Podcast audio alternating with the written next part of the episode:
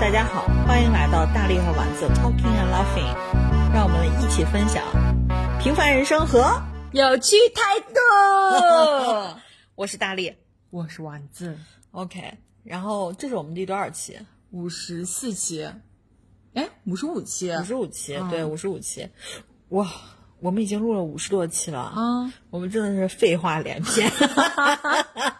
对，然后完了以后，那个呃，今天开始之前呢，我要跟大家分享一个经历，也是为了提醒大家，这不是开始之前，这就是我们今天的主要内容，嗯主要内容嗯对我们的主题。就是虽然我管我自己叫老娘，但真的有人来诈骗老娘，把老娘当成了老娘。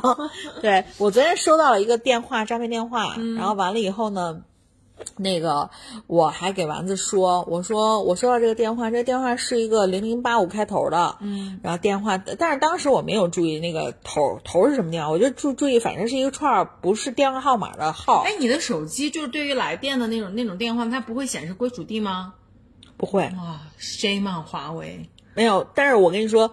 安卓系统对这种的显示其实是比苹果要多的，对呀、我也记得嗯应该对有的呀，为啥没有。然后当时来的时候就是一串数字，对。然后完了以后呢，我就接起来，接下来呢是一个说普通话的，但是稍微带一点点东北口音的大姐就跟我说，她说那个她问了我是谁。她说啊，你是不是谁谁谁谁谁谁？然后你的身份证尾号是不是什么什么什么？然后完了以后，这都对的。对，都对的。然后他说，那个我们西我是这个西安市疫情防疫指挥部的，我现在通知你要对你进行十天的这个强制隔离。我当时一听，我说实话，当时的感觉就是，嗯，why？嗯，就因为确实西安前两天有疫情嘛。对，然后我想说，那是不是因为我疫情之前上班的时候、是会有一些什么时空交汇啊什么的？但是我想说，那也不会一上来对我进行强制隔离吧？嗯，我就问他是怎么回事儿，他跟我说，他说是那个因为哈尔滨第一医院。嗯，给西安市防疫指挥部打电话，嗯说在就是类似于在通报一个密接人员，嗯这个密接人员就是我。我说为什么？他说因为这个密接人员通过电话扫码了。在这个西安，这在这个哈尔滨第一医院，嗯，然后我就说，我说啊，他说那个使用的电话号码是幺七零八八八，反正就是一个一个电，我也不知道电话号。嗯。然后完了，他们说那个电话号码的注册的机主就是我，嗯我说那不是我，嗯他说啊，那说明你的这个个人信息被盗了，嗯就这这是他的结论。嗯然后他说，呃，我就后来我就想说，我当时还一直就是我一开始是锚定这肯定是个诈骗，嗯但是他说到这儿的时候，我也没有听出来他想要什么。嗯我想说不会是真的吧，对吧？因为我我想说，万一信息被盗了，也确实挺麻烦的。嗯我说那行，那你就告诉我说现在我们干什么吧。嗯他说哦，你我们现在需要你报案，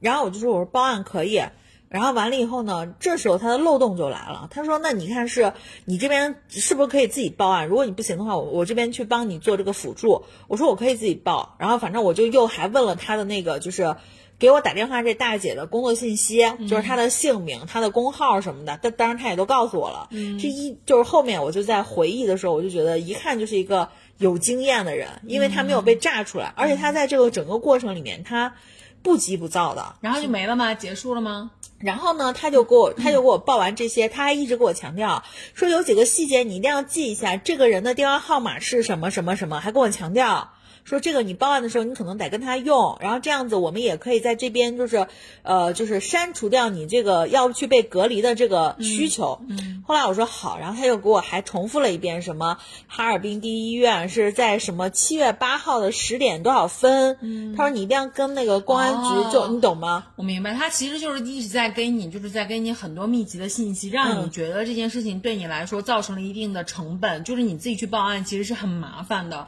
而且这些信息你可能记不了那么全，然后所以说他就在诱导你，让他帮你辅助性的报案。反正他当时跟我说的时候，就说这些信息让我记。他说你你手边有没有笔和纸？我说有呢。然后我其实录音了嘛，嗯，然后我因为我当时想说，我一键录音，反正你说什么我到时候到后面再听就行了，不管是真假。然后完了以后，他说你需不需要我帮你报案？后来我就说我说不用了，然后我就挂电话了。挂电话我着急去开会，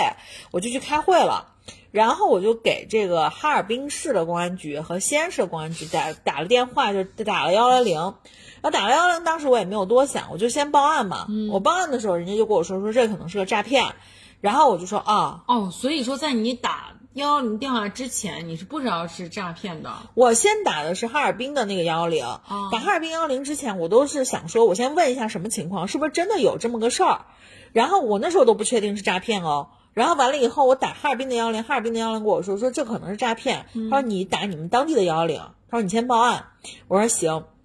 然后我就打当地的幺幺零，当地的幺幺零就跟我说。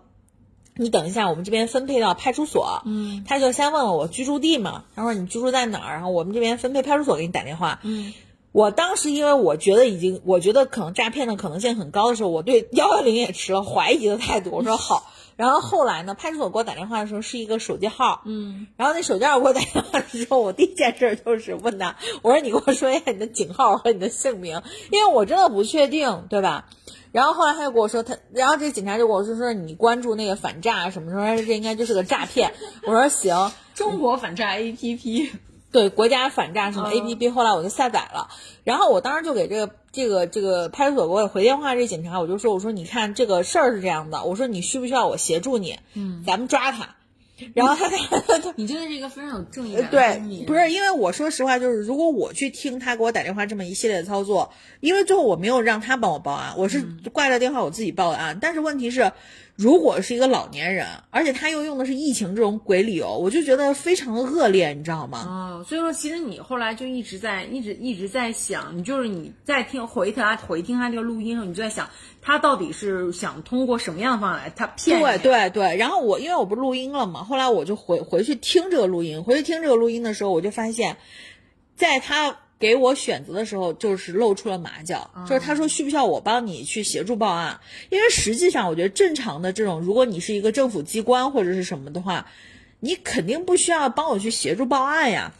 对呀。就是我觉得他，但是我觉得这个骗子其实很骗术不高明啊。就是我在想，我反倒觉得他非常高明，是因为我觉得他这样说，就是我需不需要我协助你报案？我觉得我就大概率我是不会的呀，我肯定不会让他帮我，为什么要让他帮我？那是因为那是我们。你想想，如果对方是一个老年人，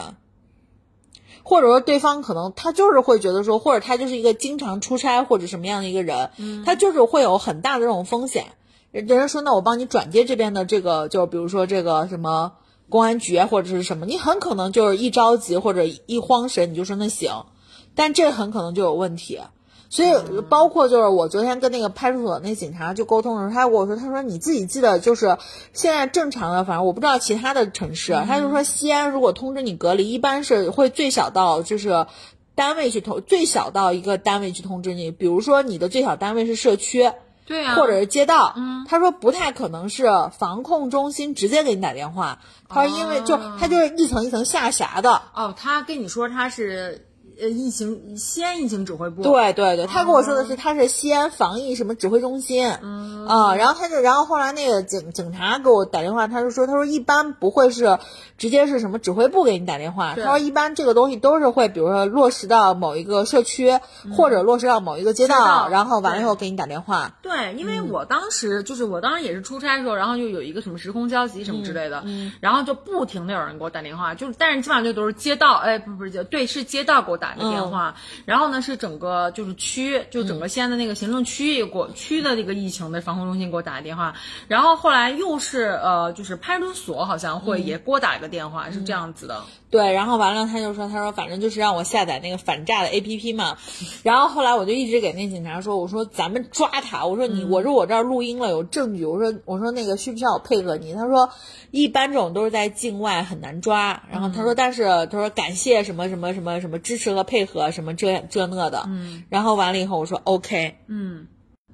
然后除了这个，我就还在那个反诈 APP 上就是做了举报。就是做了报案，就是我就希望就是能有力量去处理这些诈骗的人，因为我真的觉得现在的诈骗真的技术就越来越真实了，你知道吗？我特别担心，就我昨天接到的第一的反应就是我特别担心我爸妈接到，对我爸我妈接到这种电话，对我真的是就是我我经常有时候提醒我妈，我说你千万要警惕，不要被人骗了，因为你知道，但但她每次都说我，我妈会说我这么爱钱的人，我怎么可能会被人骗？我说人家现在都不是这样的，不是这样的，会直接跟我跟你说，哎，你女儿在我手上，你给她给我转多少钱？不是像这种那么单纯的，人家现在都是电信诈骗，就比如说会那个什么，就像你说这种，直接把你的信息骗取出来，然后你瞬间，因为现在大家都是就是手机银行什么的，那你很容易就把你的手机上面所有钱都划走。但他这个我倒觉得技术还未达到了，但是因为我昨天给老黄说，我说我说我遇到这诈骗，我说但是他说的那个，比如说信息丢失，嗯，我说他确实把我身份证号说了，然后我说会不会有问题？老黄跟我说。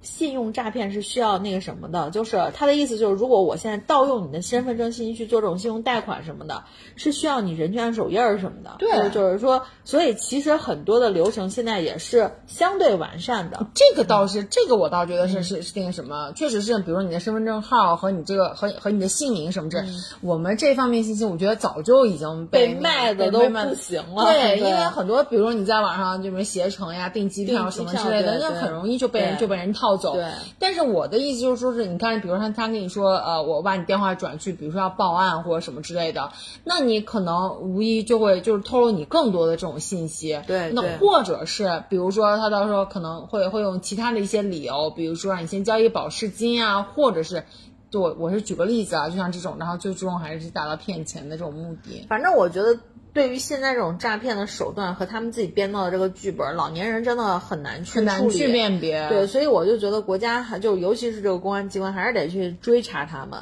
而且你知道，我爸，我爸对于这种电信诈骗真的是完全没有任何的防备，你知道吗？他还总觉得自己很聪明，我觉得他真就真非常傻。嗯，他自己在用手机银行给别人转账的时候，然后他因为他自己其实不太会操作。然后完了之后，就是他，反正上回我回家的时候，我妈就跟我讲，就是我爸自己因为不会操作，因为可能还要有什么这种各种各样的安全码呀，什么什么什么验证码呀，然后就什么的，他自己都不会搞。然后包括他就有的时候他眼睛他其实是近视眼，但是他现在看手机可能有点老花，嗯，然后他也看不太清楚，他就直接把他自己的手机给到了别人，就是他就是他要转账给的那个人。然后跟他说说，你帮我看一下这个信息输对了没？如果输对了，你就直接点确定就行了，就这种。那万一人家多输一个零呢？对呀，所以我就说他真的笨的要死。然后我再跟他讲，他自己还你知道完全不以为然，说那有什么呀什么的，就是就是你知道，就是我都不知道他就是混了这个这个这个江湖这么多年，就是他的这个经验值都都加在哪里了？哎，你爸听咱们的音频吗？不听。Why？因为他。他之前好像听过一点点，然后完了之后就说就说咱们俩咱们俩聊的内容就非常的不深刻，要多深刻？I don't know。好吧，就是我内心就想说 fine，因为我现在发现就是像我爸这个年纪的，就是这个年纪的老年人，他我觉得他的注意力就是更涣散。因为我妈其实会每期都听我们的是我们的音频嘛，然后她比如说会在出去散步的时候，或者说去买菜的时候，她就会 她就会听我们的音频，然后包括像自己在做家务的时候，我爸爸没有这种时间啊，嗯啊，所以说他他仅有的那一点注意力，他可能会放在刷抖音啊什么的这种地方。哦，那是啊，反正我我爸我妈倒都听，嗯，对，然后完了就是你说的那种，嗯，自己一个人的时候，或者因为我爸我妈他们经常一块儿干什么嘛，他们就一块儿反正听。对，有一回我爸唯一听到那一回是我妈他们俩在一起，然后就在车上，我妈说哎我们就放一个这个吧，然后我爸听了就说不好听不好听，换一个，就是这种。哎，所以我们可以在节目里随意攻击他，对对对对对，他他也反正听不到，对。然后完了以后呢，我们刚才在，哎，我刚才我说留在那个什么说是什么事儿，留在音频里说，呃，那个老黄的老黄现在的工作状态，是吗？嗯，是老黄现在对。老不是，主要是我我想说的是，我想先先说一个点，就是下周很可能我们的音频会会那个什么。会会没法录，为啥？因为我出差呀。哦，对，然后我现在又一直很纠结这个。你要出差出多久？我从十七号出到二十一号，也就是说从周天出到下周四，要出一整周啊。对，所以你说这差，所以你你说这差我是不是很烦？我已经很久没有出这么久的差了。我跟你说，我最我最高能够忍受的出差的时间，我觉得可能就是四天，就不能到五天。嗯，不是，问题就是我其实特别不喜欢出这种三五天的差，我觉得两天的差可以了。我基本上，我我现在要出差三天我觉得我现在我现在的出差就是当天往返，就是 就是那个，如果可以的话，比如说我我在那个就是就是那个，我可能有时候要出差去郑州，嗯，然后因为现在就是高铁很方便嘛，我会一大早我会一大早的高铁去，然后忙就是去出差忙一整天，然后完了晚上就回来，因为我不想在那儿待。关键我们这拆吧还没什么意义，就是嗯要去培训。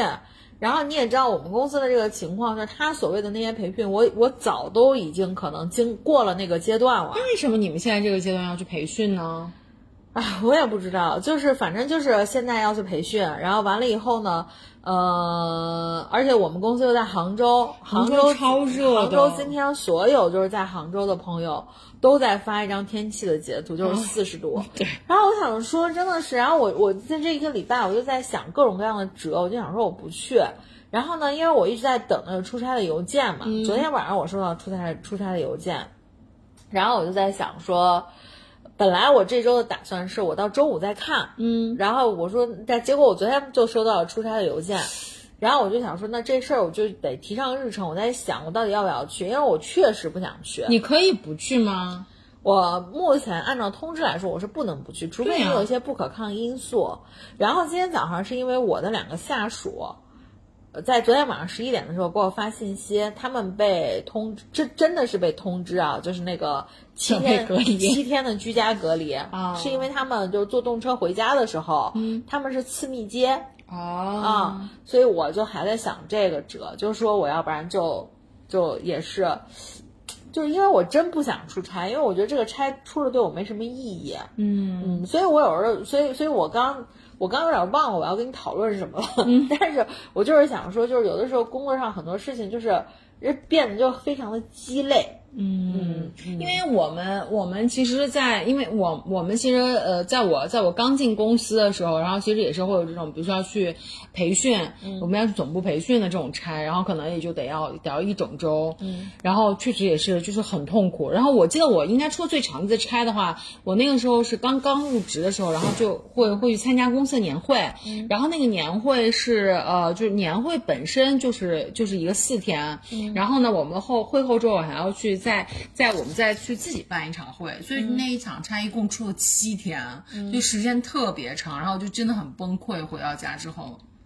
嗯嗯，可能我在可能我在小的时候，就是年轻的时候，可能还会特别喜欢，就是很向往去各种各样不同的城市啊，或者什么的，然后去玩儿，就是想说，就是借这个机会还能去玩儿一下。但是其实后来你就发现，你去出差，你其实根本没有这个时间，也没有这个心思，然后去玩儿。我真的觉得我跟小朋友不一样，我我就是昨天，因为我们最近这段时间，我们公司不是刚做完六幺八之后，就疯狂的会让就是同事去总部出差嘛。我们前两天是我的一个下级去出差，然后他也是去做认证的和培训的，然后他去出差以后，就很多那种小朋友就会说嗯木了，就很羡慕他，就木了木了。然后我想说，妈呀，木了，你替我去吧。我完全不想出差，然后我就觉得，就是就是包括咱俩今天早上讨论的那个问题，就是工作现在于我来说，就是那个平衡是非常重要的。就是我不太，就我也不渴求在这个工作当中我能获得太多的什么东西，但是我是希望它不要打乱我自己的生活节奏。出差就非常打乱我的生活节奏。我想问啊，你你其实就是从你从你在从你在刚刚进入职场的时候，你是一个对工作上面有非常大有非常高的这种追求，然后有自己的就职业理想的人吗？我第一份工作没有，第二份工作有，有那个阶段。第三份工作呢？没有，我第一份工作没有哦，对我这个就是哦，我想起来我要跟你说什么了，因为我第一份工作是在国企，嗯。啊，我为什么就说我第一份工作在国企，就是因为老黄现在也在国企嘛，然后你就会发现，其实你在现在的这个年龄去看国企的工作，和你刚毕业去看国企的工作，你的出发点不太一样，就是。我刚毕业的时候都是去国企，因为国企它是把一个人，就是为什么我觉得国企现在能干的原因，是因为你你你知道，你至少在这个企业，我好好去工作，或者说我不是那么努力，但是我其实仁至义尽的这种劲儿，就是我我做到我该做的了就行了。你你你知道这个公司至少它不会开掉你，嗯，然后你也知道说，可能我慢慢时间做长了，做上去就包括你以前在医院，我至少能达到一个我自己知道未来的，就是未来所有的事情是可看的，比较确定。对。然后完了以后呢，那个呃，但是你看，就比如说一些比较节奏比较快的公司，像互联网大厂这种的，它真的就是我早上跟你说的那个逻辑，它就是把三个人的工作给一个人做，然后给这个人发两个人的钱，所以大家都觉得说每天好忙好忙，然后赚的钱好像感觉起来也很多。但是我就还是那个点，就是你永远不要跟公司去算账，因为公司真的是一群人都在都在打人力的主意，嗯，都都在算我怎么样去。就是更能更充分的利用到你的价值，嗯，对，所以所以就是我我我就是想说一个点，就是你刚刚说我有没有职业理想？我第一份工作因为是在国企，我那时候刚毕业，国企就是把一件事儿，就是可能这一件事儿在互联网大厂，可能我这个目标就是一个月搞定，嗯，国企我可能要用三年时间把这个事儿搞定，导致于他把这个目标的时间线拉得很长之后，你的目标感很弱。对呀，对，所以你在国企的时候，就是尤其是对于年轻人，你在国企的时候，你自己必须在这个相对较长的周期里面，你去找到自己的一些中短期的目标，因为中短期目标能更好激励你，啊，然后但是呢，其实所以为什么说刚毕业你可能去到互联网大厂去被去被操练一下，未必是一个好事情，就是因为它能培养你迅速的寻找目标或者迅速的完成这个目标，因为是其实是一一个执行力的部分。但是如果你刚毕业，你说我去到国企以后，那这个事儿可能靠你自己。有的时候你人和人不一样，你不见得能很好的去学习和掌握。嗯，但是我为什么说我第二份工作我会有比较明确的职业目标？是因为我当时的情况就是我从国企的状态转到一个民企的状态去以后。目标感忽然变得非常的强，而且那时候是为了要给我父母证明，说我从国企跳出来，我不至于活得那么糟糕。嗯，所以我希望的是在这个部分我可以去做更高的岗位或者是什么。但是，我不得不说一件事情，就是在职场上面，嗯，虽然现在已经很好了，或者改善很多，但是女性确实是有劣势的。嗯嗯，确实是不像男性那么有优势的一个一个环境。比如呢？嗯。就是举个例子吧，就是你比如说像我第二份工作，然后完了以后，你在很多升级和晋级的时候，你会发现，呃，第一，你抬头去看你你你想要去的那个层次的人，女性的管理者就已经很少了。哦。然后第二个事情就是你在升级的时候，你因为你比如说，就即便是走竞聘或者什么这种通路。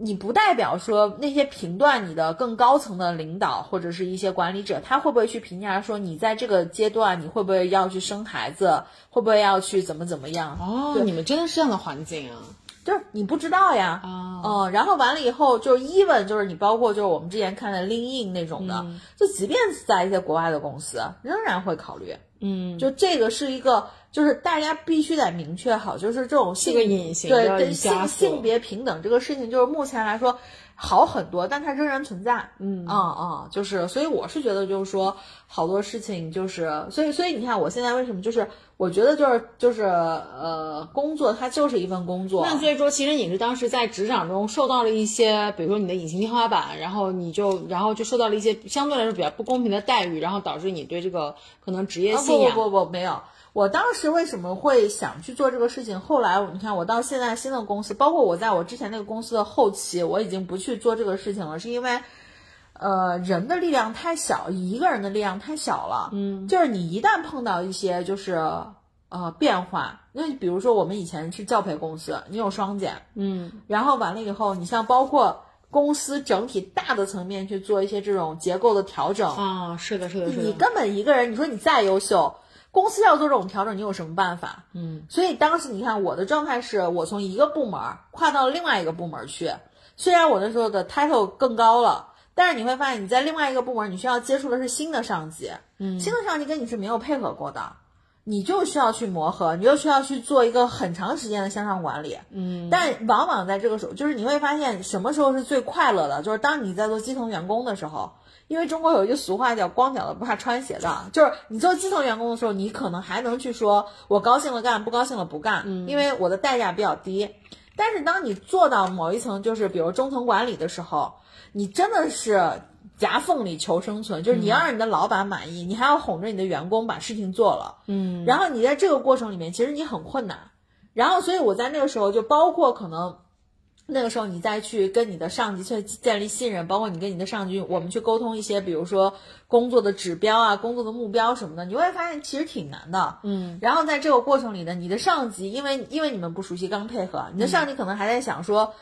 你会不会想干掉我？所以他可能是不是还会限制你之类的这种，所以就很麻烦。然后导致于就是说，在这个过程里面，我就我就会深深的开始慢慢的感受到，虽然工作对于很多的年轻人来说，就尤尤其是网上会有一些黑鸡汤，就说，呃，工作就是不像爱情，工作就是你付出多少一定会有多少的，但实际上不是的。对呀，然后工作真的完全不是对，然啊后就。你就会发现，当这个公司有一些变、变化的时候，每个人都不可能去就是躲过这个变化。嗯，然后你就会发现说，我干嘛要跟一个公司那么讲感情？就是这个公司就是我赚钱的平台，然后你就是这个公司赚钱的工具。对，就是所以后来就越来越越来越现实。就越来越现实。然后完了以后，你就包括来这个公司，你就我为什么现在也不愿意出差，是因为我觉得就是。如果你有价值，你出一次差，就是像这种培训类的出差啊，你多出一次少出一次，它不会影响你的。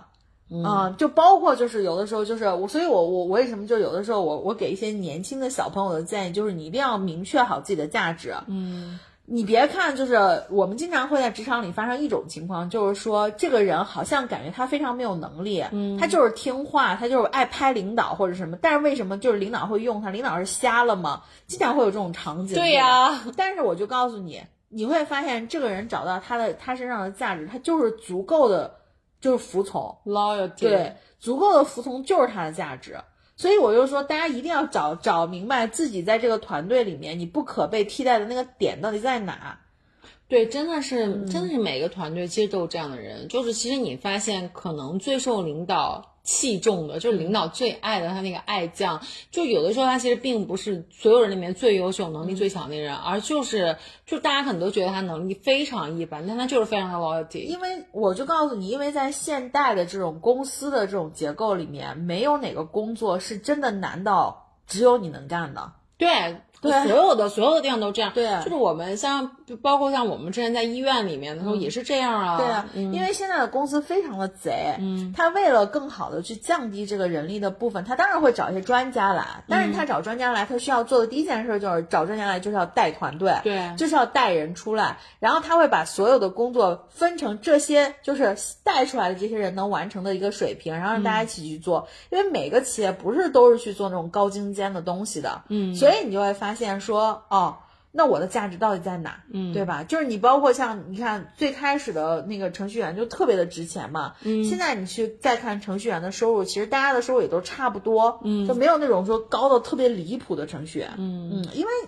就说白了，这还是我刚刚的那个定位，就是我在公司这个平台上赚钱，公司我就是公司赚钱的工具，就是我觉得大家可能一开始的时候，刚入职场的时候，会有一些，就是会有一些职职职业理想，职业理想会特别的，会特会特别的澎湃的原因，我觉得可能也是因为就是年纪小的时候会觉得就是自己非常的无敌，不可不可不可替代，就是自己身上都有一些就是呃不可替代的点，就觉得这公司离了你就赚不了，这部门离了你赚不了了。对对对然后就是，但是随着你可能在职场里面经营的时间越长，你就会发现，其实每个人都是一颗螺丝钉，然后都可以被替代。对啊，就是无知者无畏啊，对就是当当你自己就是充满了无畏的时候，你一定要回头想一想，是不是我在一个非常无知的状态里？对，就是呃，然后所以你就会发现，就是为什么就是。很容易煽动的东人，就是一些相对比比较小的一些朋友，就是我我容易煽动你啊，因为你见过的事情也很少，对啊你吃过的亏、栽过的跟头也很少，嗯，所以你这时候跟我说，就是就是包括我跟你说，就是今天我们见面的时候，我有跟你说，我说我们要优化掉一个一个一个同事嘛，嗯。这个同事最大的问题是什么？就是他总是会用一些他可能没有经历过、他看到的一些优秀的公司的模式去要求他现在的工作。嗯，就举个例子，他会说，呃，我觉得这个是工作可能这个部分的内容不是我要去做的。嗯。maybe 它确实不是你要去做的，但是你得考虑你在哪个公司。嗯，就是你比如说在 Google，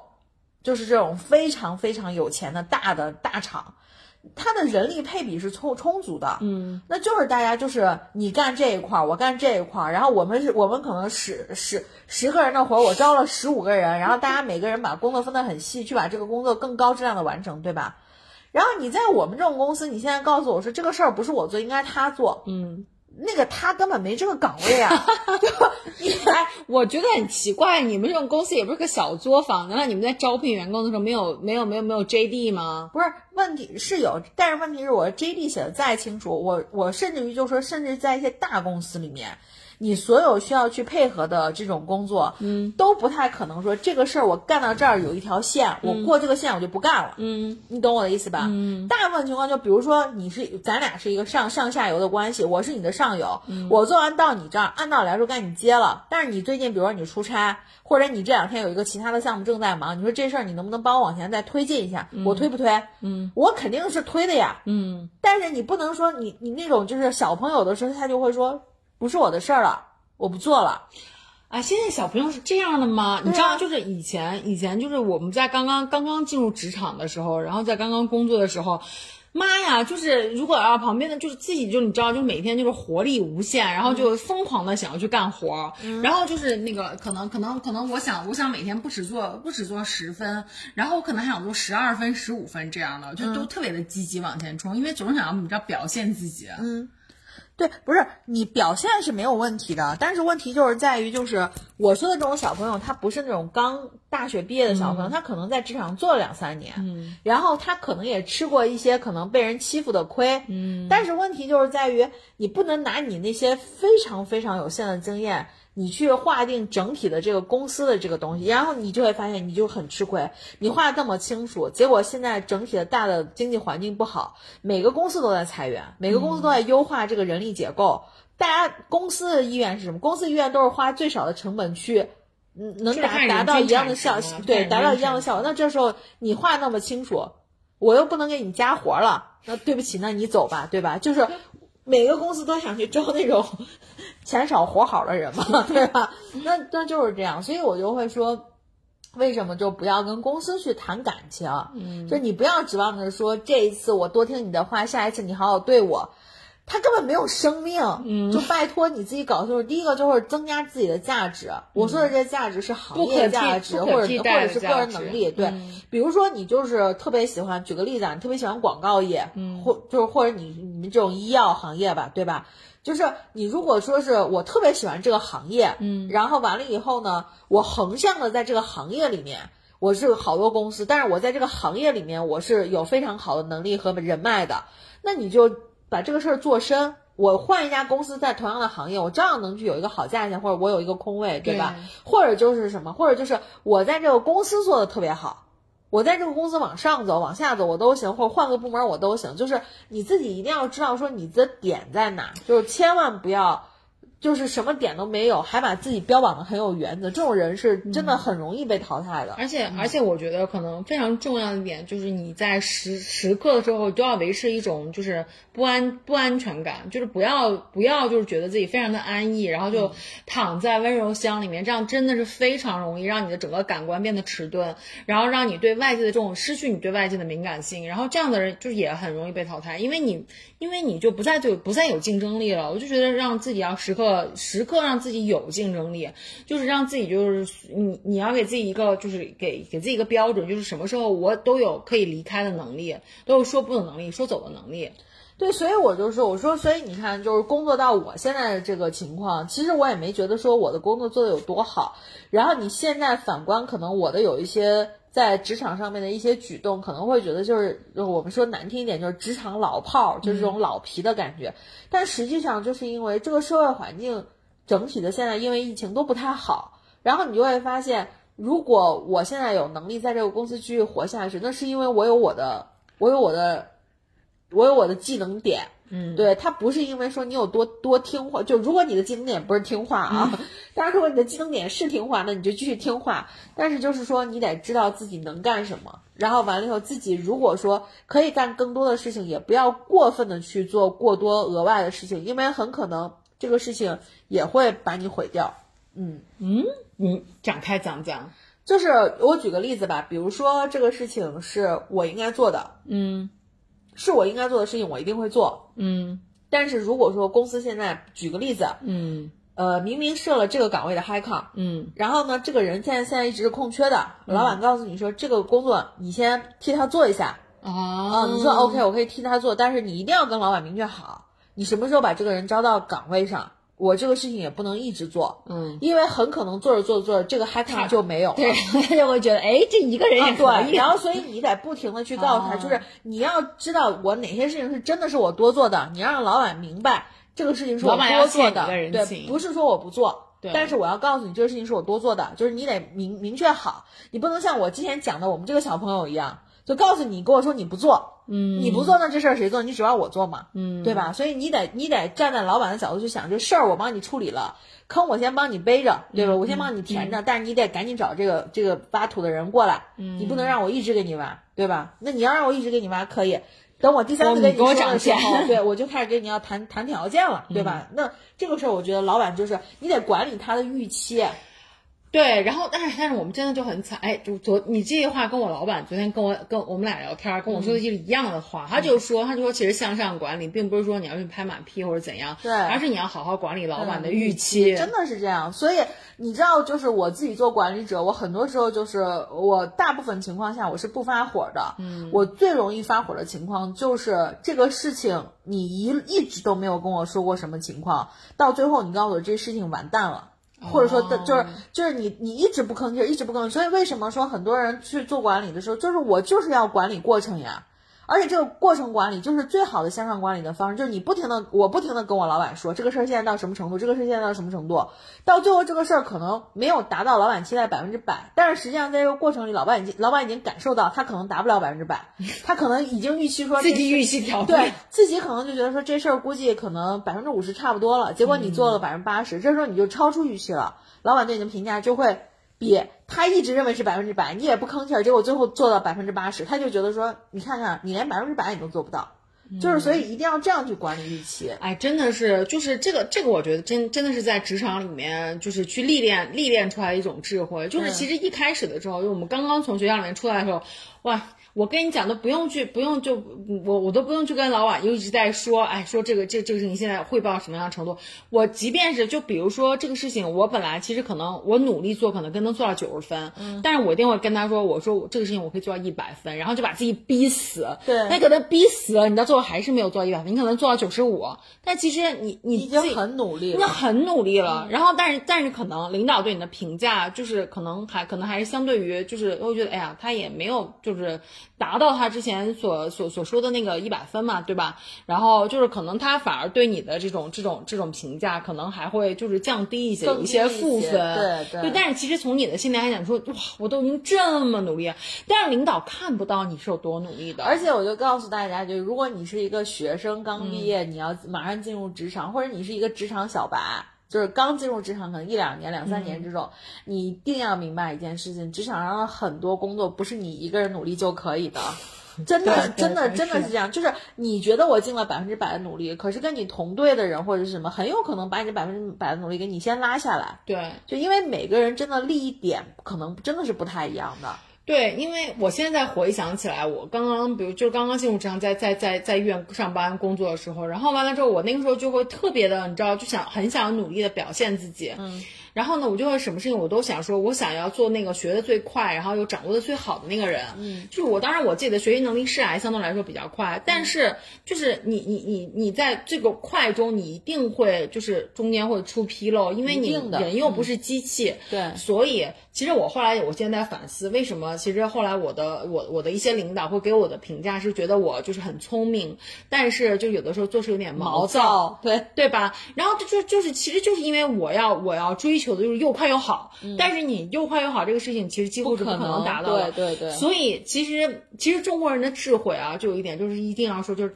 就是你要藏拙，就是说你要自己就是要要感觉你笨一，就是当然不是说就是你要自己装傻充愣什么的，但是有的时候就是不要太过于强调的，就是想要去想要去表现自己，因为你要想要表现自己的话，大家会对你的预期就整个会很高。就比如说你要讲笑话之前，先说我给大家讲个笑话哈，大家就会做好心理准备，就说那我就要看他能不能让我笑。笑对对，所以这个时候就很很有有就经常会有的时候你这个就冷场了，反倒不如你非常的就是很 casual 的那种，然后就讲个笑话，大家就说哎他好幽默。而且就是以我自己做管理，然后我自己招聘的这个角度出发的话，我自己更倾向于招，并不是那么聪明但是很踏实的人。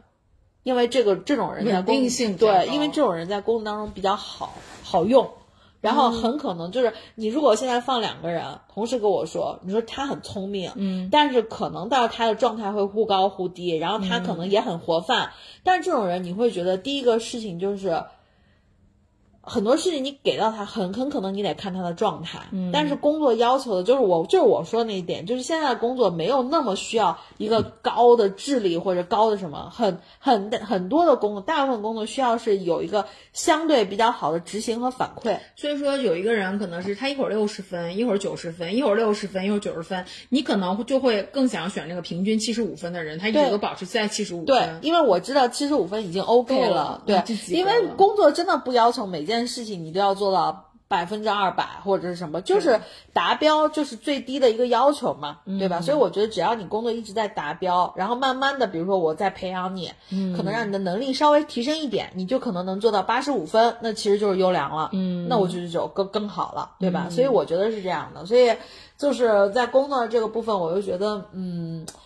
真的是小朋友有的时候就是会，有的时候我我我有的时候在看我们的一些小朋友，我就真的会觉得挺有意思的。但是我跟你说，就在你在你还没有经历过就是职场的很多坑，你还没踩过的时候，你我你就咱俩说的这一席话，然后小朋友是不会听的，不会听的就像我一开始刚刚刚刚就是开始上班的时候，然后就在来跟我讲这些什么都，我都我我我就完全听不进去。你说了我也不懂什么意思，就比如而且你跟我说，你说你要管理老板的预期，我也不懂是什么意思。什么叫管理老板的预期？我不懂。而且这种话就是，如果你真的是给一个小朋友说，会显得我们的爹味儿很重。对，就是我一我一给你开口就说，哎呀，这个小李呀、对吧？就就显得爹味儿特别的重。但是就是说实话，就包括我现在给我的这些小朋友们说，我说你们要去做好这个向上管理。我说这个向上管理的点就在于你把你的工作过程你要及时汇报，嗯，呃，工作结果你要及时汇报，尤其这个事情我们都很关注的时候，他们会觉得非常烦，他们会觉得你怎么不相信我的能力？哦嗯，对他们就会觉得说这么简单，但是你会发现说你真的做不好。哦，就当你回头复盘这个项目的时候，你会发现说，所以你看我现在就基本上会给我的小朋友，就是比如说你是那种特别活泛的人，因为你现在招人嘛。你真的是一个特别活泛的人，然后你告诉我说这事儿就是行，姐你不管了，我平摊，我就会告诉你，我说只有这一次机会，什么叫我平汤？就是这事儿你不用管了，我我的能力平汤，就是我这能力摆平这事儿，就是就是毛毛雨，你知道吗？然后后来我就我就我就跟他说，我说这是这一次，我说目标是这么多，我说过程我可以一次都不问，一次都不管，但是如果你达不到这个目标之后，我让你干什么，你就所有的过程指标你全全都按我说的就反馈，按日反馈，然后完了以后，后来我发发现就是一次你给他，他真的做不了，因为信心和能力是两码事儿。就是你对你自己有信心，你牛逼，对吧？然后你就会发现，真的普信的人很多，都普遍自信。但是问题是，能力是另外一回。哎，所所以我觉得，所以我就觉得，就是你你你作为你作你作为一个员工，然后遇到一个就是跟你很 match 的这种你直线汇报的这种这种老板，我觉得就是一个就是特别特别舒服的，就是特别舒服的一个工作节奏。就是你，因为我其实一开始就是到到到公司工作的时候，其实我不太能够掌握住那个汇报的那个那个频次，嗯，因为就是嗯我当时刚进刚进公司，大家没有人跟我说说你要管理老板的预期，然后但是他们就跟我说多汇报，多汇报，多汇报、多沟通，然后就是保持一个良好的沟通。然后我当时就好，但是我我当时就是我我很怕麻烦别人，你知道吗？就是我总觉得我跟老板汇报工作，就是我我我一直在就是占用他的时间，麻烦他。嗯但是你都现在想了，这老板干啥的？老板就是干这事儿的呀。老板就是干这，而且、对呀而且从另外一个角度去说，你汇报的越多，你越占用老板对你的关注，其实对你是更好的。对因为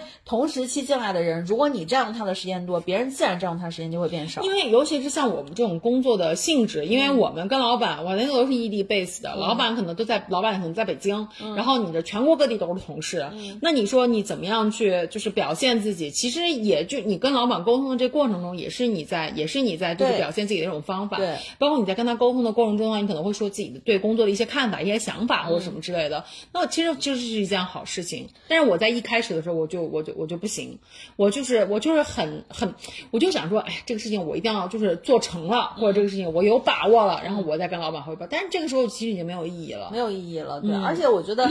他是老板，就是你真的得让他有这个当老板的感觉。对，哎，你不跟他讲的话，就是不让他做决策，他怎么能体现出来他是个老板呢？而且而且他也有他的老板需要向上管理。如果他的老板问问他，就说，哎，说你这这个事儿是什么你这你这丸子的这个这个工作，或者他可能都不知道我这人存在，可能就说，哎，你那边那个那个区域的那个工作是怎么样的？嗯结果他一问三不知，因为我都没跟他汇报，所以说这样的话，他其实也很他很难的，对对对，所以所以我就说，我说最好的点就是回到你刚才提的那个问题，就是如果我是一个职场的新人，嗯。那我也不知道说什么样算多，什么样算少，嗯。这种时候一定要直接问老板，哦。就是你不要猜，嗯。就职场上我真的给大家一条金律，就是只给。就是你真的不要猜，就尤其是对于就是工作，因为你会发现我，就结合我刚最最开始说，工作就是个工作，我没有必要像谈恋爱或者是什么一样，我付出那么多的，就是经历，说是我还猜你怎么想的，想你是不是高兴，不，我就是直接问你，我这个事儿你需要我多长时间给你汇报一次？嗯，你如果告诉我说每天汇报，OK，那你要求我每天那就是每天我的工作就是我可能就是得拿出来一个小时的时间去整理汇报的东西，那我的工作量就是剩下的七个小时，对吧？那你如果告诉我说三天汇报一次，那我也知道怎么安排我的工作，所以什么事情就是去跟老板去明确的问提问，然后明确的要一个答复。就是所有的事情，包括你的老板也是入，因为很多老板比较随性，嗯他可能就会说，你比如说大力，你把这个事儿干一下。这时候你不要说好，没问题，你一定要问他，你让我什么时候给你？你想要一个什么样的状态？嗯，你多问，一定是好的。你说这事儿，比如说，呃，老板说十天，那你说这十天当中，我到什么时候阶段性的给你一个反馈？他说啊，那你每两天或者每三天给我一个，你这事儿就忽然从一个大力你把这件事儿干下来，变成了一个非常有节奏的一个有目标，并且有时间节点的一个工作的目标，然后你去你再去干，你就更好干。就是所有的事情，大家不要怕麻烦，你一定要想的一个终极的目标是怎么样，我能把这个工作更好的处理了，方便自己。然后我现在的这个，我现在这个老板就属于我跟他的这个节奏是非常 match，他也不太管我，就是他他自己其实也也也本身就是也本身就是比较佛系，然后他也就不太管，因为他非常的相信，就是说你你这个很资深，你在这个你刚才说他非常相信我，特别想接一句，我是如此的相信的。他就是特别相特特别相信你，就是说你反正你自己你哦你这个领域，因为我因为作作作为他来说，他其实并不了解你的这个整个你的这个区域的具体情况是啥，对所以他觉得他说像那种具体的工作，你想怎么干你自己随便，嗯，你自己随便，然后只是就是你你大概要告诉我你个，比如说你这个季度的。计划呀，目对你这个 Q 呀一之前的你嗯这个计划，你要跟我说，你大概要你大概要就是怎么干？对你大概要怎么干？比如你准备计划开几场会，然后你准备怎么怎么着？你的这个计划只要能只要就是能给到他，并且你的这块计划能说服到其他的跨部门同事，他就 OK 对啊，啊。所以说他也就是没有说要求说，哎呀，说说你这个你这个过程当中，你这个过程当中遇到了这些事情，因为你现在比较就是对这个就也比较熟悉了整个工作的节奏，所以其实在这个过程中并不会遇到太多的这种困难，只是就是你你只是你确实遇到一些难处或者拿不定主意的，或者需要他来承担风险的，然后你跟他大概就是跟他沟通一下，跟他交流一下就 OK 了。对，因为我是觉得，就是老板对于员工来说，其实老板是更高危的一个，所以你得给他足够的安全感。哦这个安全感就是包括了你给他汇报你的情况，让 他好给他的老板汇报。嗯，包括你也得让他知道说，很可能在什么事儿上你需要去背锅了，你需要去负责了，嗯，你需要去出面解释了。那我至少给你一个提前量，你也好去跟你的老板打这个提前量。所以我觉得，就是每个人都是为自己的上级要负责嘛。就是我觉得这个是呃，不是跟公司的关系啊，这个就是你正常的关系。因为如果你想想，如果有一天你当老板了，你肯定也希望你的员工是这样对你的。嗯，对，所以这是这个。然后翻回头来去说，你刚才说那个在职场里面要一直保持着这个、这个、这个、这个警惕的这么一个事情。其实我给大家一个建议，就是大家可以。呃，我当然不是说你要频繁的跳槽，但是你真的是要频繁的去看一下求职的一些途径的，就是你得知道自己在你所在的行业或者你所在的这个公司的这个类似的这个地方的你的一个、你的一个生态位。就举个例子啊，比如说你可能一直是做这个新媒体的，对吧？然后你现在在新媒体是一个什么样的情况？然后你要去看看，比如说现在大公司招新媒体，或者新媒体的更高级的这种可能管理的岗位，它要求的是什么？嗯，你就能知道风向。另外就是包括你现在正正规的公司，甚至于不是正规的一些小公司，大家都会去搞这个绩效评估，嗯，呃，KPI、OKR 什么这些鬼东西，对吧？你至少也知道说我这个公司是不是走在一个正常的轨道上，然后我也知道说在这个部分的话，我可能要朝。什么方向去努力？如果你对你的公司不满，你要去关注这个求职信息；如果你对于你的公司比较满意，你可能想希望在这个公司晋升，你可能也得知道，就比如说我现在在的这个阶段是一个什么样的收入和一个什么样的能力，那我匹配，比如说我想往一个更高的这个呃 title 上面去晋升的时候，我可能看一下市面对于这个 title 的要求和这个 title 的薪酬，我可能也能更好的去跟我们本公司的 HR 去谈。就是你自己得明确好这个东西，所以经常去转一转这个招聘渠道。就是当然有很多招聘平台，或者是呃会有你可能会有认识一些猎头，你都会去聊。然后完了以后你去看我大概的这个行业的生态位在哪，然后你才能更好的去嗯给自己定一个简单的这种职职业目标。因为我说实话，我觉得。二十多岁到三十五岁之前是相对一个职职场的黄金期，嗯，就大家可能能很好的去规划说，比如我三年是一个什么状态，五年是一个什么状态，那你就照这个去努力就行了，嗯。但是然后真的没事的时候，没事的时候就是那个什么，可以去，可以可以可以去面面试啊，或者什么之类的。哦，对对，面试非常好，因为我觉得就是呃，你像你去看那个招聘渠道，就像是减肥称体重，嗯，你可能只是看。但是你一面试，你真的就会发现，而包括我就我就给大家是说，每一个公司都不是那么完美的，嗯，尤其是现在整个的，你看国内那么大，对吧？然后完了以后，大家都是很多地方都是那种，比如说很多这个呃重点城市的这种分布呀，或者是什么，你有的时候你看这个公司好像挺大，它总部是可能很好，嗯，但是可能在你 base 的这个城市里面，它的公司可能整体的情况没有你想那么完善。对你真的是要去看一下这个部分，而且我最近就有的时候，因为我爱逛小红书嘛，最近小红书上真的真的会有一些人在分享，就自己的这个就是就是公司的一些经历，包括会有一些人可能为自己的公司在小红书上面去做一些这种安利，就是会有一些外企以外企为主啊。嗯。然后完了以后，就是会去说我们公司的这个福利待遇啊什么的，就是你都可以在小红书上去问，嗯。嗯，然后你嗯问一下之前的人可能在这个公司什么情况，比你可能去直接问 HR 去，因为你毕竟跟 HR 是一个互相销售的过程，对，所以就是说我是觉得说大家都可以通过这些途径去搞清楚，可能我想要去的这个公司，真因为真的不要被公司那个特别光鲜的名字骗骗了，对对，就是真的还是要还是要多多了解，还是要多了解。然后，而且就是在面对工作的时候，真的不要就是担心有这个面子的问题，然后也不要担心别人怎么想你，因为如果这个问题在你入职之前或者在你入职之后，它就是个问题，你一定要找你的上级或者去跟 HR 去沟通。比如说你入职之前，很多人说啊，我好像不太就是，尤其是我看到有一些那种什么面试的这个这个什么所所谓的这个经验啊什么的，就会说啊，不要问薪酬，然后什么的。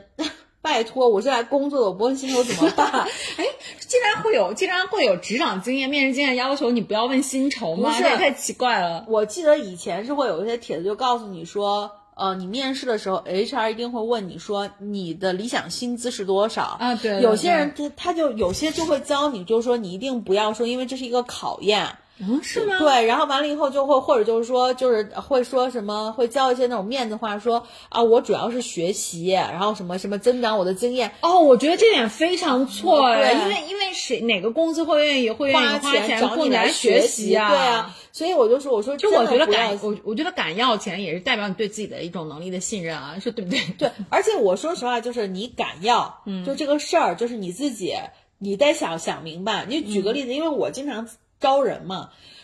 呃，如果是你敢要，我觉得挺好。但是如果说你你，因为你报出来一个价格，就是这个事儿没有你们想的那么复杂，嗯，就是你敢要，我心里明白。但是每个公司对于每个岗位，它一定是会有一个 range 的，嗯，就是当你报出来这个价格已经远远高出这个 range 的时候，我会觉得说咱们俩不匹配，因为我跟你再聊下去是浪费我的时间，嗯，哦，所以我就会说，我说哦是这样子。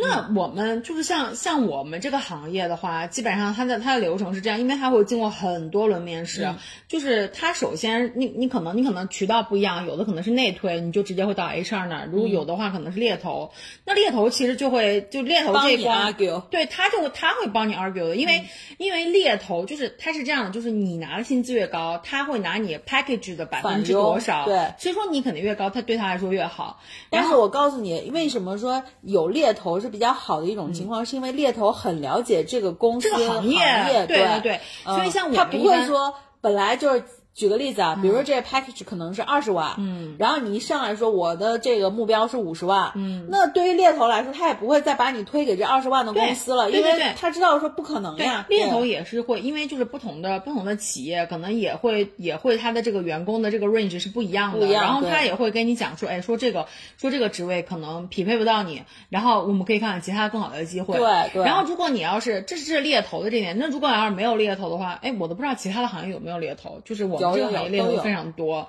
嗯，然后如果你要是如果你要是可能内推直接到直接到 HR 那儿的话，然后因为因为像这种外企的话，它是 HR 来主要是跟你谈薪酬什么福利啊这个鬼东西，然后呢就是你的老板你你的老板还有你的那个你你你老板的老板可能这些他们其实并不会考虑你这个薪酬的问题，他们只会去单纯的评估你这个人你的这个匹配度，对，就觉得对就觉得这个人是不是我想要的，如果是想要的话，就他不会去管薪酬，他可能会觉得工资给你。越多越好，因为工资给你越多，你越高兴，那我那我就能拿到你这个人。他们是会这样子。我觉得这个东西就还是翻回头来说一个方法，嗯，因为我不是说就是每一个行业都有猎头，但是你比如说常规的一些工作行业里面，就是你自己知道猎头赚钱的方式是拿这个返佣嘛，他至少要去谈那种能拿年薪的，嗯，你懂吗？所以正常的行业里面，猎头基本上去锚定的是一些管理层。嗯啊，我会有猎头去找你，或者我会有猎头去找我这种。但是正常的，比如说你自己要去面试一个岗位，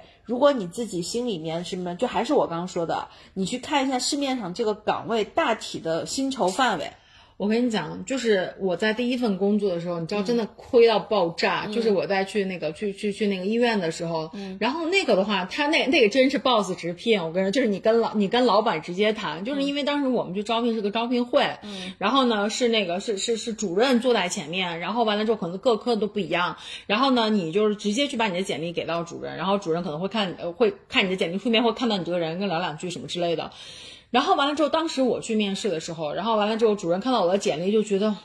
这就是我要的人，然后就问我说：“你要不要来我们这个科什么的？”我说：“好啊，蛮好的啊。”然后他说：“他说那好。”然后就没了。然后我就说：“我说那那那接下来，其实我当时还为自己争取了。我说我说是这样的，我说那个还有另外一家医院。”如果您这边觉得可以的话，我说要不然我们就你就给我一准信儿，就是我当时其实挺单纯的，我说我们就直接你就给我一准信儿，对我们把协议一签，那我说下午我就不去了。然后完了之后，我们当时那主任就带着我就直接跑找到了 HR，然后就给那个我们的那个人力资源，然后就说说你给他直接签三方协议，这人我要了。然后那个 HR 就说，哎，说那我们没有绿色通道，我们是只有可能博士学位或博后以上才会有绿色通道。然后然后主任当时就发飙了，就说你要不签到的话，人家下午就去其他医院了。然后如果要是被其他医院抢的或者怎么怎么样，后来人力就就就人就说那好，然后完了之后就就就说那我们就签吧。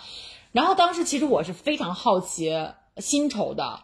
但是我就不好意思问，你知道吗？然后我就我就我我我当时还长了心眼儿，然后我还大概问，你知道我当时多傻，就是连什么五险一金什么这些东西我都没问，所以到后来入职之后没有五险一金。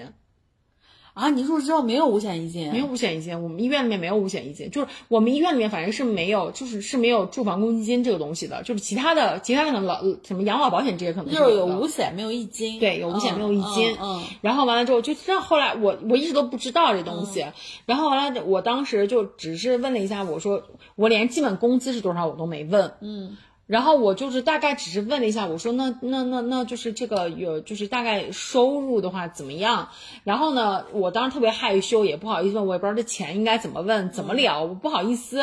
然后呢，那个那个那个人力资源就说，哎呀，说你放心吧，肯定特别好。然后我就说是吗？他说这人力资源科也真是不专业。人力资源真的是这么跟我讲的，但真的也是，而且上面人力资源的就是好像是负责人，就说你放心吧，就说你们这个科室是我们医院里面最红火的科室，是最好的科室。然后那个什么，到时候奖金啊什么的，你就放心吧。我说好的，然后我当时真的就是就是特高兴，你知道吗？就回家了。然后回家了之后，然后等到后来我去上我去上上班入职了之后，第一个月的工资发了两千两千两百五。我在医院里面一直是发两千两百五，就是基本工资发了这么点儿。然后后来我就跟我我我我就第一个月工资拿到手之后，跟你跟我我就跟我爸讲，我说我们发工资了。我爸说发多少钱啊？这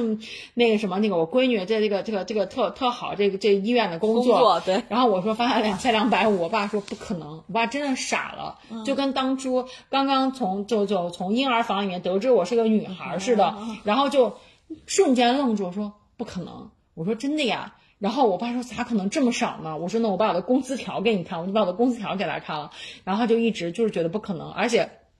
前三个月都没有奖金。嗯，就是我就前三个月就是每个月拿期嘛每每不是试用期，他好像就是就是我们那个奖金就发放的就是非非常的随心所欲，就是科室自己决定的，就也没有标准，没有标准，特别吓人。对，然后就两千两百五，然后就你知道就这样撑着活了活了三个月，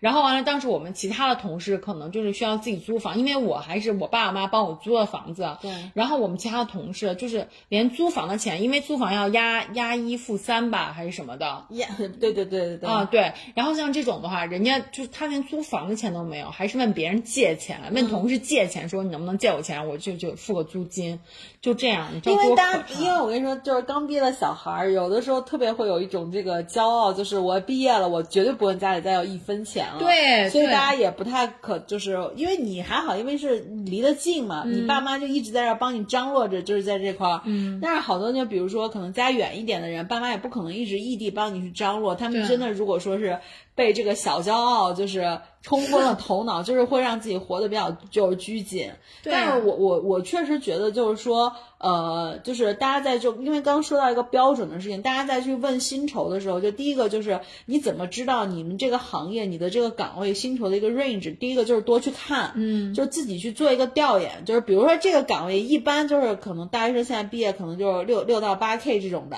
你张嘴就说我想要一个底薪十二的，嗯，那不太可能，肯定是超出这个岗位这个这个这个这个标准。哎但是我觉得啊，就是你说的这个，你说的这种，就是可以去了解，可以去大概打听的。那那这种的话，可能一般来说就是那个呃公司或者是私营企业可能会比较多。但是你比那比如说就是像像国企，呃，国企是一样的，或者是像我们的就是这种医院的这种这种这种单位，那你怎么去跟他谈啊？就是你，而且你没有办法了解，你知道吗？对，国企和这种医院单位，就我说实话啊，就就举个例子，举一个同样的岗位，我都不举你们那些专业的医生的部分了，我就给你简单举一个，比如说都是人力岗或者财务岗吧。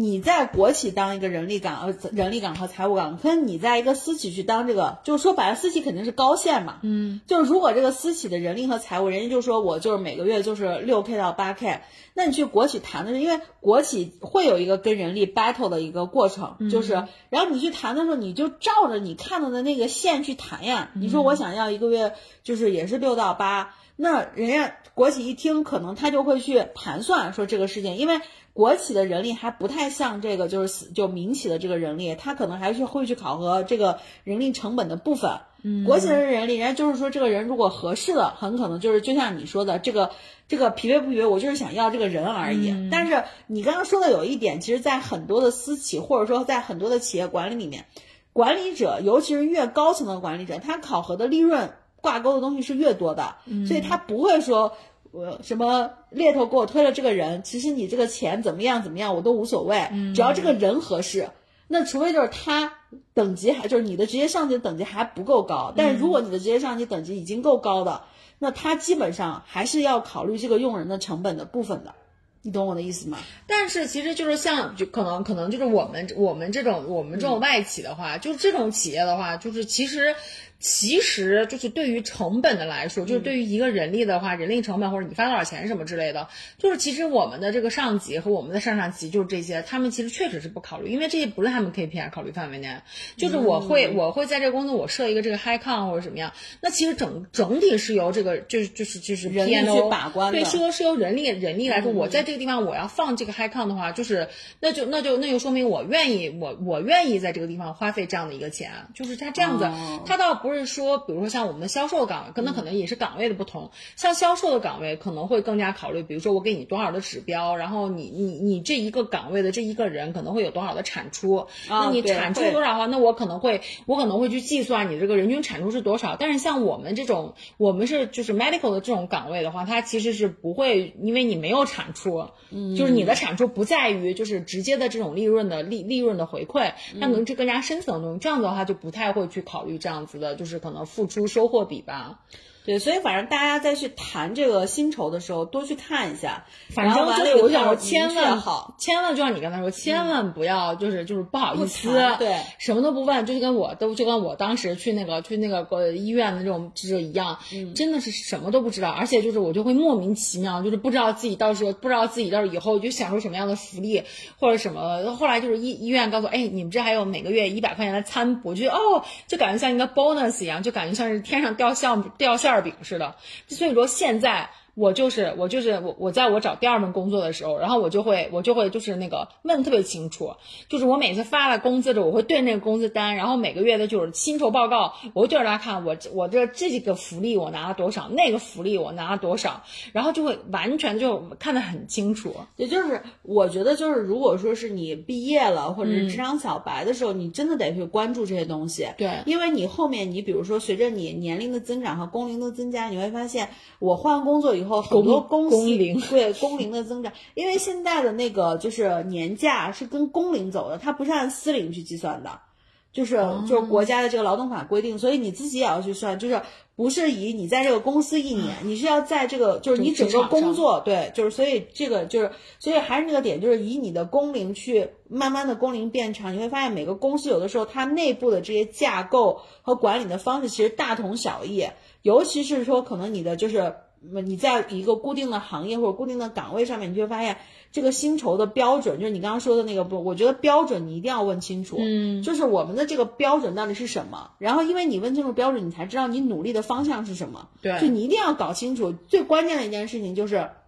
哪怕就是你前面。面试的时候，你只谈钱的数字，嗯，你入职的时候，你也一定要搞清楚，说我的这个钱考核的指标是什么，就你 KPI 到底是什么？对对对，就我怎么样才能把这些钱挣到？对啊、就是如果说就是我现在给你开一个，比如说月薪三十 K 的这种很高的工资了吧，已经，嗯但是我给你的标准是非常非常严格的，嗯，然后你会发现我这扣那扣这扣那扣，如果拿到拿到手里五 K，那你要发现我给你我即便写的那块地方是三十 K，它没有用，对对，所以你自己真的要去做好很多的平衡。而且其实我是有一个点，就是我在一开始刚刚从学校出来的时候，你知道，就是学生刚刚从所谓的象牙塔里面出来，就是真的是很心高气傲，然后就会觉得，哎，就是觉得什么都会有的，你这个什么什么什么五险一金到底是什么呀？然后你的要享受的这些什么待遇和福利是什么呀？工龄怎么算？年假怎么算？这些东西我都会觉得是俗物，你知道吗？就会觉得就会觉得我就是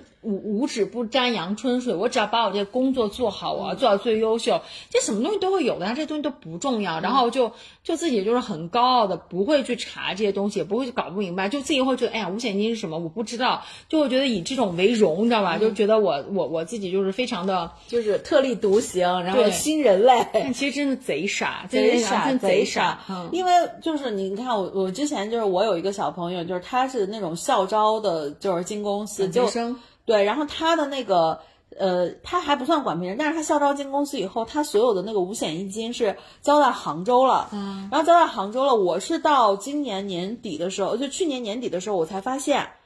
然后我就说，我说你你有没有发现你这个是交在杭州的？因为你会发现，现在每个城市都有他自己的落户的这个要求，就是五险一金为什么你要你要对，你要交够交够多长长时间？就是你真的是就是作为，尤其是那种应届毕业生，你不要真的不要觉得我问五险一金就是很很矬显得，就是很那个。对对对。因为你真的发现生活就是这些琐碎的东西，然后五险一金对于你来说非常的关键，而且你在职场上面混久了，你就会发现很多公司，你就比如说像他有的时候交五险，他不交一金，嗯，有些公司是交四险一金，嗯，就他没有养老保险，嗯，就是你一定要去问清楚，包括就是五险一金里面，呃，还有就是那个失业什么什么的金，对对，你一定要去问清楚，因为这些东西都对你日后就是还是那句话，就是。你一个人的力量是非常小的，你无法阻止一个行业的变化，你也无法阻止一个公司的变化。就是你能做的就是保护好自己，嗯，这些事情一定要问清楚。对啊，就是你自己的事情，只有自己才能操心，嗯就是别人就不会去管。如果你自己不去主动的学习、主动的去问的话，没有人会关关心你、关注你。而且我觉得现在真的比我们那时候强太多。现在你在 B 站上搜五险一金。那大家会跟你说的很清楚，甚至于会有一些，就是会有一些博主，他们专门是学这种经济法或者什么的，他会告诉你每一个地方的五险一金大概是什么情况，然后说，如果说你的公司这个大部分公司，比如说为了合理的避税，它缴纳的是这个什么城市基数，你自自己至少要去看一下我城市的这个就是平均的这个收入是个什么情况。然后我公司是怎么缴的？嗯，然后包括第一次给你发这个工资单或第一次给你发这个奖金明细，你自己都去算一下。因为我就说白了啊，就是奖金啊、工资啊这些事情，虽然现在很多的公司都有那种什么财务共享中心，都是机器人在算，对吧？嗯、但是实际上你去算一下，很多的这个也不不见得真的是有。有会有犯错的时候，嗯，然后那犯错的时候，对于你来说，就是对于你个人来说，就是真真实实的损失，对，所以你自己得去关注这些东西，嗯，对，嗯，这些事儿可是咱俩上班的时候没人给咱俩教的，咱俩都是血泪过来过过来的，真的是。我就记得我那时候第一次去跟我们老板去谈那个就是绩绩效奖金的时候，就年终奖的时候，我也不好意思张嘴。嗯，后来我们背后一碰，发现我靠，我这个年终奖怎么比别人少？嗯，第二年开始，老子就 狮子大张嘴，就你如果这样这样就行吧，你这个钱我有这个钱的干法，嗯，你那个钱我有那个钱的干法，就是你就会发现，慢慢的这些东西生活都会教会你的。哦、哎，那像你们像你们这种，你们就算民企对吧？像你们像你们的话，就这种还能还能还能去 argue 去谈。像我们我我们其实真的就是你在入职之前，就是一定要一定要去搞清楚各个。各家公司的这种就是你的薪酬构成比例不一样，嗯，因为就像我们这种，比如说年终奖，然后有的有的公司像我们这个公司，然后就是它是它是跟你整个 global 的这个这个这个公司的，就比如说它的这个整个的这今年的财报，然后它的这个它的这个收益是不是达到了预期，达到了多少，然后是个整个跟 global 去挂钩的，然后来去决定你今年年终奖拿多少，然后但是像有的公司的话，那可能就直接给你定死了，就是说你的这个年终奖就是你全年薪酬的百分之二十。嗯，就这种，所以就是大家一定要一一定要去搞清楚，就是看看你自己到底能拿到手里面的是什么样的钱，然后是会有什么样的变动。嗯，对，所以我觉得就是你就会发现工作这事儿吧，最后再总结一句啊，就是，呃，大家真的就是还是要搞清楚，就是。工作真的就是工作，大家不要给他太多加太多的这种光环、啊、你不要意啊你你不要这样。我们的我们的听众友友们里面，其实有很多小朋友，就是有很多充满了这种职业理想的小朋友。我觉得理想就还是要有啊，但是嗯，就是在对待工作这个就具体的这些事情的操作上面，就是要理性一点，然后就是要就是要多长几个心眼儿。嗯，但是我真的觉得不要给工作赋予太多额外的东西，因为。真的会，小朋友会伤心的。小朋友会觉得，就是很多事情，就是这个东西怎么怎么样，那不要有那么多情怀类的东西，因为他真的，他不是人，他就是、哎。我还真的有一些情怀，就是我，当然我的情怀不是说我对这个公司的情怀，嗯、而是我对整个行业的情怀。嗯，不是行业，你可以有情怀，因为毕竟你不离开这个行业呀、嗯。对对对。但是就是你对这个某一个公司，我真的觉得没有，就是大可不必。对某一个公司，对某一个单位这种的话，真的是大可不必。真的是大可不必，嗯、因为你会发现，真的是这世道变化真的挺快的，就是你你没办法保证。那我就说，一个公司常年亏损，你对这个公司再有情怀，你能继续在这个公司饿着干吗？不会啊，嗯、这公司不给你发钱，对吧？嗯。所以一样的，所以呃，OK，我们今天其实也聊了挺多职场上面的事儿的。然后完了也是希望大家就是注意，第一不要被诈骗了，嗯，然后注意最近会有很多的这种新型诈骗，大家还是要小心。然后要、嗯、尤其是现在在听我们节目的我们俩的妈。